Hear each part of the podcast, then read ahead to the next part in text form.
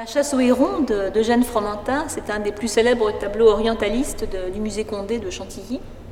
Le duc d'Aumale, donateur de, Chantilly à l'Institut, a beaucoup aimé la peinture orientaliste, qui est une des branches du mouvement romantique, notamment parce que Henri d'Orléans, duc d'Aumale, avait commencé sa carrière militaire en Algérie.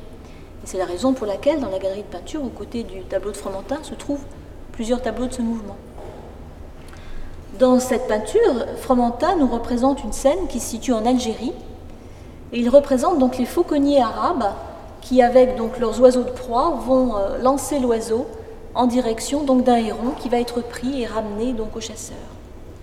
La fauconnerie, la volerie, comme on disait aussi, était un art, un mode de chasse qui se pratiquait en Europe occidentale, mais qui se pratique également dans les pays musulmans au XIXe siècle et qui est réservé aux nobles et donc toute la noblesse de ces personnages orientaux est représentée donc à travers de riches costumes colorés, chatoyants, qui, sont ici figurés sur cette, sur cette toile.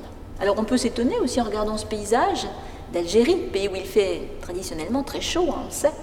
Eh bien là, on trouve au contraire un paysage aquatique. Et ce n'était pas sans étonner d'ailleurs les critiques de Salon en 1865, lorsque Eugène Fromentin va exposer ce, tableau au Salon d'art contemporain on va lui reprocher de représenter dans ce tableau ben, peut-être davantage le ciel de sa ville natale, de La Rochelle, que le ciel de l'Algérie, où pourtant il a vécu de longs mois, car Fromentin était également un écrivain. Et il s'est intéressé à l'Algérie, il a livré d'intéressants mémoires sur ce pays. Donc Fromentin, artiste romantique de la deuxième génération, artiste orientaliste, va s'intéresser à l'Algérie et va le dépeindre dans un des plus beaux tableaux que nous a légué le duc d'Oman.